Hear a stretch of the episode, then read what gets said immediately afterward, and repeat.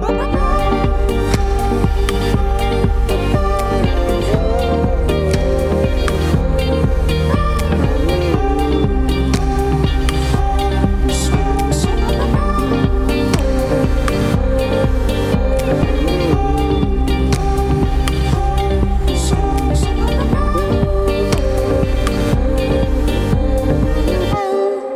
Écoutez la Méridienne sur Radio Phoenix. Je suis ravie d'être avec vous pour la dernière émission de la semaine. Merci pour votre écoute. En seconde partie d'émission, et comme un jeudi sur deux, on retrouvera donc Sacha, notre chroniqueur géopolitique, pour un focus sur la CDAO, la communauté économique des États de l'Afrique de l'Ouest. Mais tout de suite, on reçoit Marion Stiveno, psychologue au service pédiatrie médicale au CHU de Caen, mais aussi formatrice sur cette opération de l'hôpital des Nounours Bonjour Marion. Bonjour. Est-ce que tu pourrais commencer par expliquer un petit peu le concept de l'hôpital des nounours? Alors l'hôpital des nounours, c'est un, c'est effectivement un projet qui est mené par euh, la fac de médecine, les étudiants en fac de médecine, afin euh, peut-être de dédramatiser un peu le milieu hospitalier euh, pour les enfants. Oui, c'est un concept euh, donc, qui date euh, de 2000, euh, de, 2000 en Allemagne sous le nom de Teddy Bear Hospital. Et puis ça a été adopté en France en, 2004 et c'est à Caen actuellement depuis plusieurs années.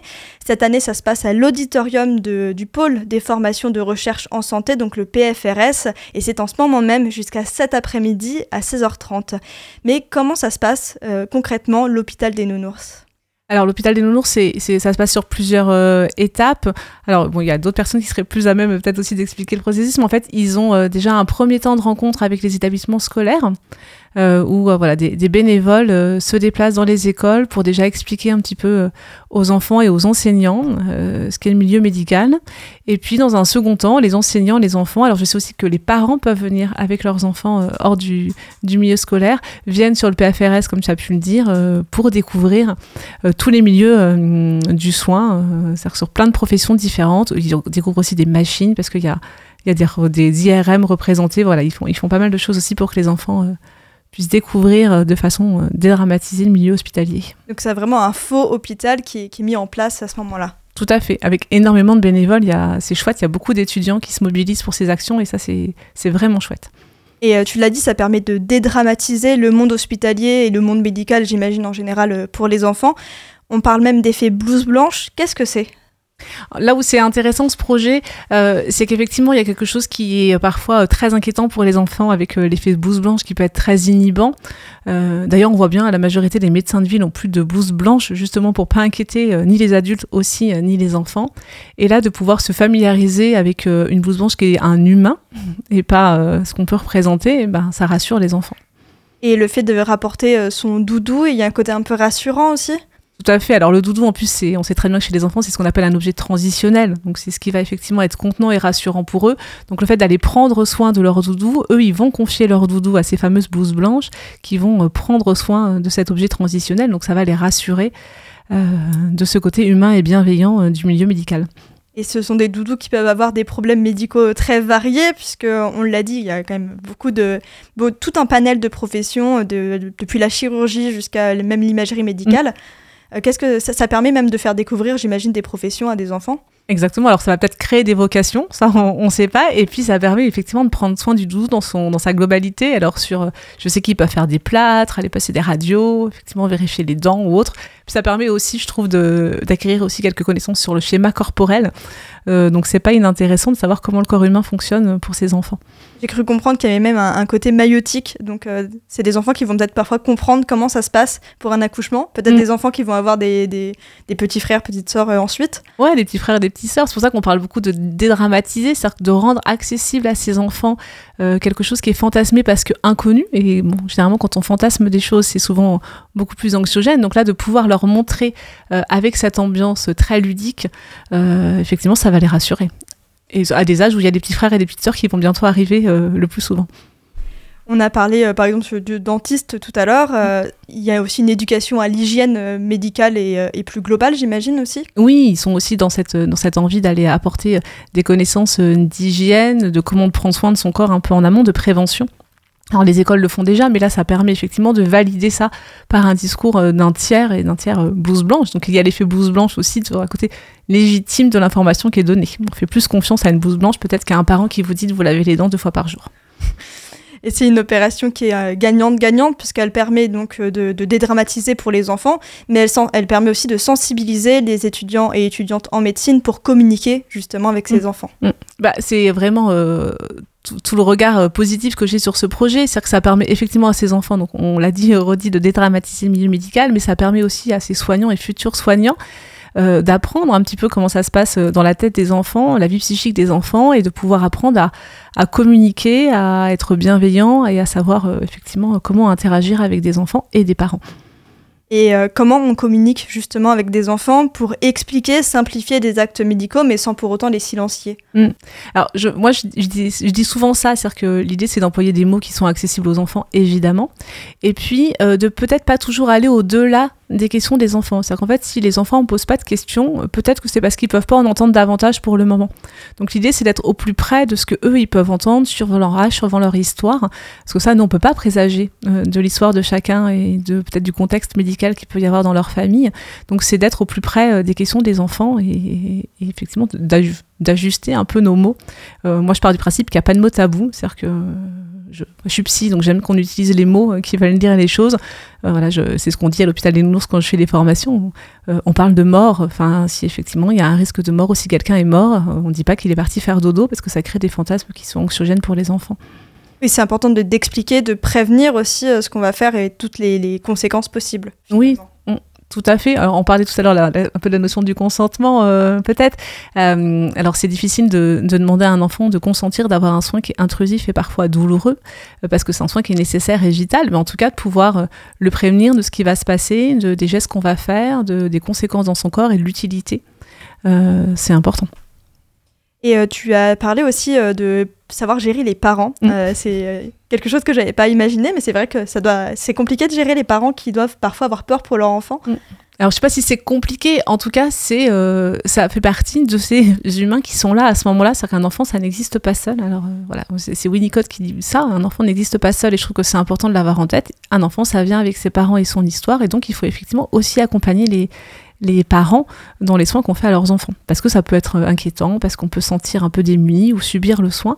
Donc il faut prendre en compte euh, ces parents qui sont pour nous à l'hôpital en tout cas un grand outil. Donc il ne faut pas minimiser euh, l'importance euh, de ces parents. Et là, il y a une façon un peu plus spécifique de leur parler ou l'idée c'est juste d'être rassurant L'idée c'est de rassurant et surtout je pense d'accepter euh, de faire avec leurs ressources ou peut-être à un moment donné une difficulté dans des ressources à pouvoir accompagner l'enfant sur certains soins parce que c'est anxiogène pour eux ou, voilà ils, vont peut-être avoir plus de mal à, supporter euh, une prise de sang quand il faut euh, mettre une aiguille dans la tête plutôt que dans le bras parce que ça paraît tout de suite un peu plus intrusif. Donc il faut aussi voilà ne pas ne pas les juger sur un moment donné s'ils sont plus en difficulté pour accompagner leur enfant à ce moment-là. C'est pas un défaut d'amour c'est que c'est pas toujours simple de voir son enfant subir des soins intrusifs et euh, donc, euh, toi, tu es formatrice, donc euh, tu formes les étudiants et étudiantes en médecine à ce processus avant l'hôpital des nounours. comment ça se passe? Oui, j'ai la chance d'avoir été interpellée là sur plusieurs années pour aller former les, étudiants. L'idée, c'est qu'ils puissent acquérir des connaissances sur le développement de l'enfant, sur les représentations que l'enfant peut avoir de la maladie. On ne parle pas, pareil, de la maladie à un enfant qui a moins de 3 ans qu'un enfant qui commence à être scolarisé ou même à un un ado. Enfin, voilà. Euh, faire aussi avec. Euh, je parle beaucoup de fantasmes, mais toutes ces idées reçues. Enfin, les enfants, ils peuvent aussi parfois avoir l'impression que quand on est malade, c'est parce qu'on a fait une bêtise, c'est parce qu'on n'a pas été sage. Donc, c'est aussi important de faire avec cette notion de, pensée magique et de culpabilité chez les enfants. Et les étudiants, étudiantes que tu as reçus, est-ce qu'ils sont réceptifs, réceptifs à cette idée de parler avec des enfants? Ou est-ce que ça peut les inquiéter justement? Alors, je pense qu'ils se posent des questions. C'est pour ça qu'ils sont assez nombreux euh, dans l'amphi là sur ces formations, mais c'est génial. Ils sont, euh, moi, je trouve ça, euh, ils sont hyper attentifs en fait à tous ces petits petits tips, les petits trucs de comment on peut s'adresser à un enfant. Moi, je les trouve toujours très pertinents dans leurs questions là, dans, dans l'amphi parce qu'on sent que ça les intéresse de se préoccuper de cette question-là. Et est-ce que tu as, déjà eu des retours Tu dis que ça fait plusieurs années, donc tu, mm que tu es formatrice, tu vois des, des retours d'anciens élèves, enfin anciens étudiants, étudiantes? Ouais, alors ça m'arrive de recroiser euh, sur des lieux de stage, ça m'arrive de susciter aussi euh, des vocations pour faire des stages de psychologue après. Donc euh, oui, on voit que ça les intéresse. Mm. Et d'ailleurs, est-ce que dans tout ce panel de professions, la psychologie et la santé mentale est, prise en compte ou pas du tout à l'hôpital des nounours? Oui, alors il y a parfois il y a des étudiants psycho qui viennent aussi là sur ces formations parce que il y a deux ans je me souviens d'avoir eu des étudiants psycho. Oui oui ils sont ils sont très attentifs là. C'est Emery qui fait ça cette année et je vois bien qu'il est très attentif à cette partie psychique de l'enfant et aussi des étudiants. Parce que bon, la santé mentale, ça a son lot de représentation aussi, j'imagine. J'imagine aussi pour les enfants. Et je suis pas sûre que les enfants. Est-ce que les enfants considèrent euh, leur, leur santé mentale comme importante? Euh, Comment euh? Alors je pense que les enfants, ils parlent pas de santé mentale. Ça, c'est vraiment un mot de, d'adulte. Ils parlent beaucoup d'émotions. Et ils sont de plus en plus des générations où on leur apprend, et c'est bien, à exprimer leurs émotions. Euh, donc oui, je les trouve attentifs. Je trouve qu'il y a de plus en plus d'enfants qui sont capables de repérer leurs émotions et de pouvoir les nommer et d'avoir envie d'en faire quelque chose et d'être entendus. Donc ils ont cette préoccupation. Eh bien, je te remercie beaucoup, Marion Stiveno, d'avoir accepté euh, cette interview. Merci également à Sandra Amara, donc, la chargée de communication à l'université, de nous avoir mis en contact. Merci. Merci. La Méridienne, ça continue, mais avant cela, on fait une pause musicale avec Ça va aller, un titre dit JER. Aux chers anciens, on a peut-être fait de la D avec ce que vous nous avez laissé. On est capable de regarder les étoiles tout en se lassant. On n'y voit rien, mais on aimerait tant comprendre ce qui nous y attend. C'est quand même fou de venir de la même planète, d'être aliéné au point de se sentir à cran. Y'a comme un faux sol entre nos pieds, le sein de la terre. On est effrayé par le divin sein de la mer. Divisé comme jamais, mais connecté un peu de mon âme dans mon ordinateur. J'ai peur de devenir une ordure à terme. J'espère qu'on va grandir et sortir de la peur. Je le fais jamais, mais là je m'allume un terre. Je vais dans les étoiles pour vous demander si ça va aller. J'espère que vous répondrez. Ça va aller,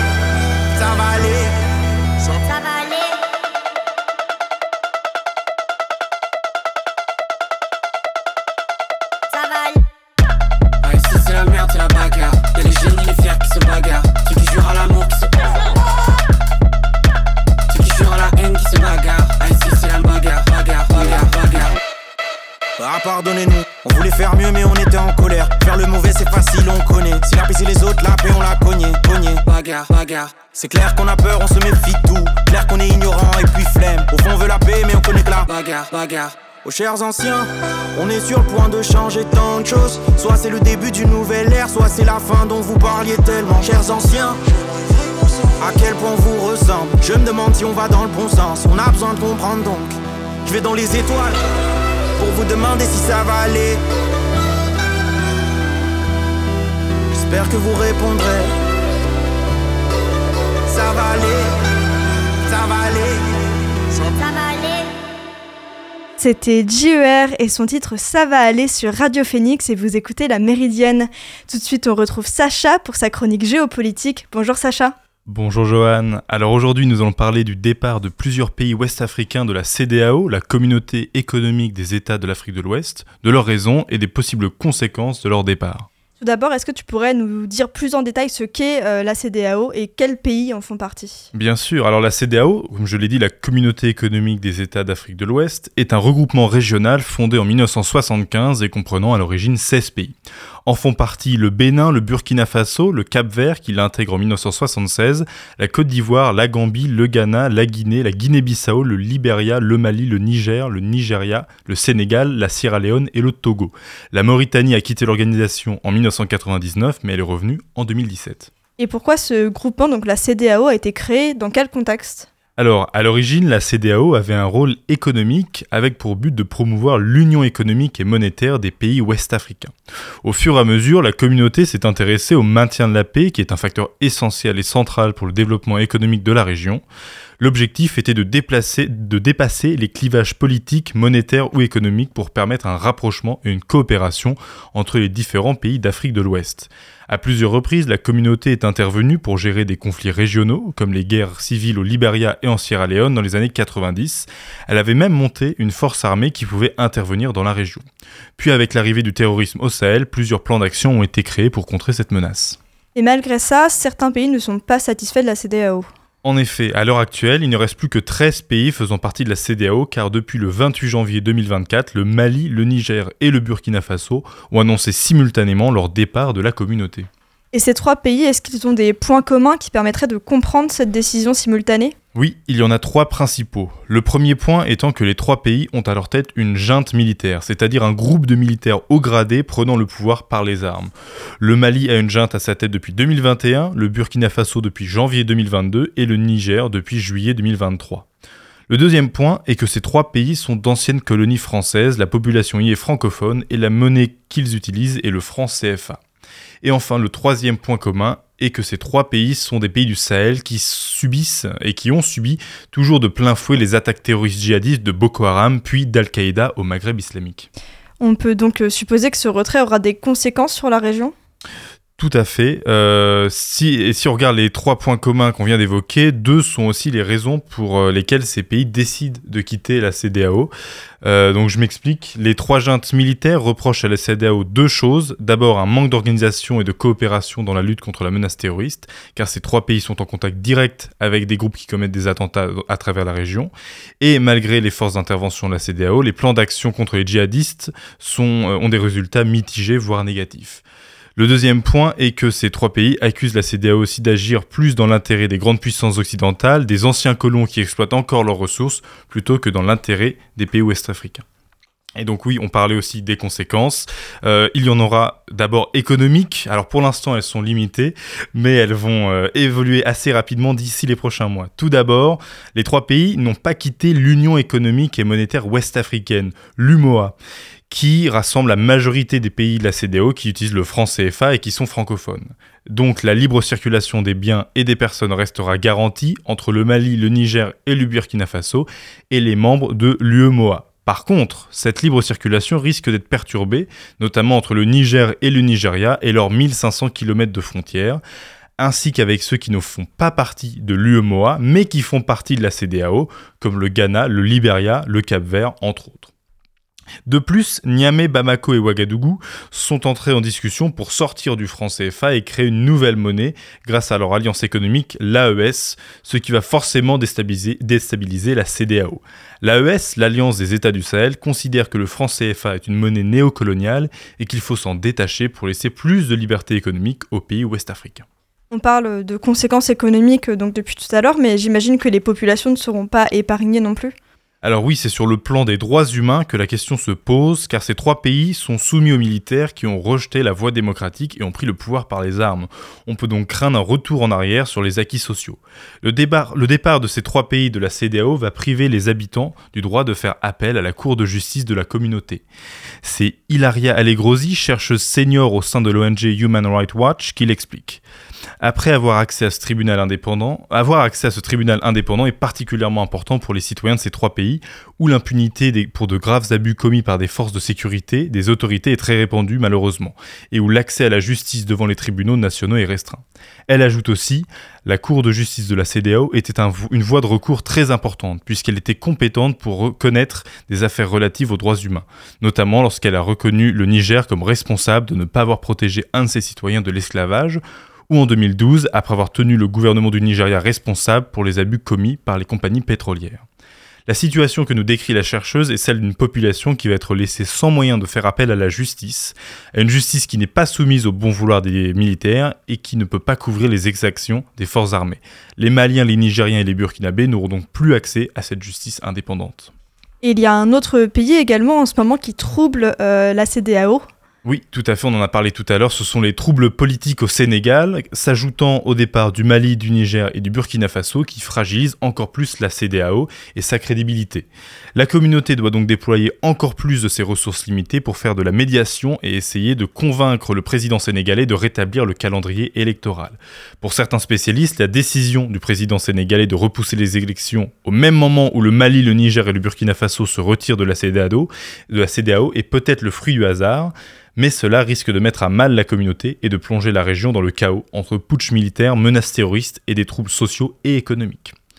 Pour conclure, la CDAO, malgré ses objectifs ambitieux d'unification monétaire et de coopération inter-États, n'a pour certains pas rempli ses devoirs, ce qui mène à des dissensions et des départs. Cela fragilise la cohésion de la région et favorise la montée du terrorisme. Les prochaines semaines vont décider de la survie de la CDAO et il faudra suivre l'évolution de la politique de l'Alliance des États du Sahel et de la politique du Sénégal en espérant un retour sur la voie démocratique. Je laisse la phrase de fin à Baba Dakono, chercheur à l'Observatoire citoyen sur la gouvernance de la sécurité à Bamako, pour qui la problématique majeure sur le continent aujourd'hui est, je cite, comment faire en sorte que ceux qui détiennent le pouvoir, que ce soit par des faits d'armes ou à travers des élections, puissent respecter un certain nombre de limites et parmi ces limites justement que la fin d'un mandat prévu soit la fin du pouvoir. Eh bien, merci beaucoup Sacha pour tous ces éclaircissements, que ce soit à, propos de la CDAO, mais aussi à propos de toute cette région de l'Afrique de l'Ouest. On se retrouve dans deux semaines pour une nouvelle chronique géopolitique. Vous écoutez La Méridienne sur Radio Phoenix. Dernière rubrique de l'émission aujourd'hui, la recommandation culturelle. Et cette fois, c'est celle de Marion Stevenot que je viens de recevoir euh, en interview. Elle nous conseille les podcasts de Caroline Goldman, des chroniques à écouter sur Radio France et qui reviennent plus globalement sur la psychologie de l'enfant. La Méridienne, c'est terminé pour aujourd'hui. Merci encore à Marion Stevenot d'avoir accepté mon invitation. Merci à Sacha pour ses chroniques géopolitiques. Merci à Lucas à la technique. Et nous, on se revoit lundi pour une nouvelle Méridienne. À très bientôt sur Radio Phoenix.